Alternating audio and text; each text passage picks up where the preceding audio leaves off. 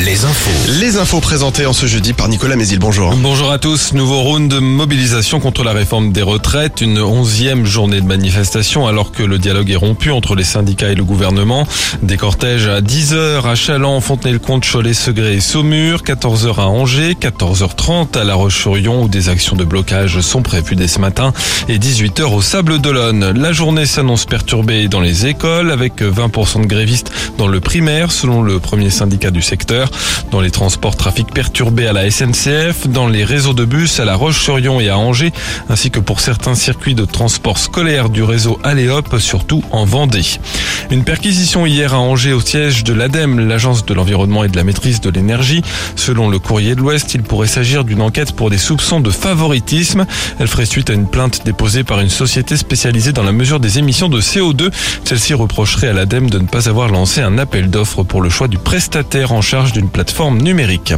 200 personnes évacuées hier de la maison familiale rurale de la Bernauderie à Cholet en cause une fuite de gaz due à une conduite arrachée.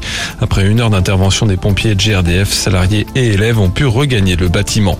L'ancien coach d'Angesco, Abdel Boisama, suspendu un mois par la commission de discipline de la Ligue de foot. En cause, les propos tenus lors d'une causerie d'avant-match il y a un mois et banalisant maladroitement les agissements d'Ilias Chetty, l'un des joueurs en juin, poursuivi pour agression sexuelle. Et sur les terrains, une marée jaune hier soir sur la pelouse de la Beaujoire. Les supporters du FC Nantes ont envahi le terrain après la qualification des Canaries pour la finale de la Coupe de France, leur deuxième consécutive. Victoire un but à zéro contre Lyon.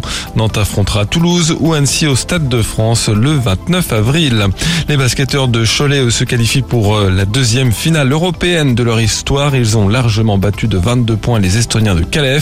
Ils affronteront les Polonais de Vloklavek pour remporter la Coupe d'Europe FIBA, match aller en Pologne le 19 avril et retour à la Meirée une semaine plus tard. Et en cyclisme, le Norvégien Erlen Blikra s'est imposé hier sur la deuxième étape du Région Pays de la Loire Tour. Il prend par la même occasion la première place du classement général. Troisième étape aujourd'hui, les coureurs partiront de Beaugé en Anjou pour arriver à Mayenne. C'est toujours à suivre sur la chaîne L'équipe. Enfin la météo, une perturbation qui avance lentement nous apporte un ciel bien gris avec un peu de pluie. Les éclaircies reviendront en toute fin de journée. Les maxi 14 à 16 degrés. свидания.